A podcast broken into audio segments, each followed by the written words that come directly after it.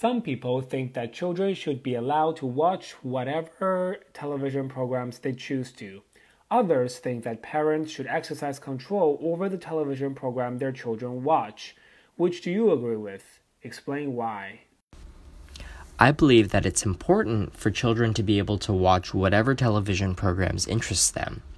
Because childhood is a time for children to build their curiosities, and it's best to let children build those on their own. When I was a child, for example, my parents placed no restrictions on what I watched.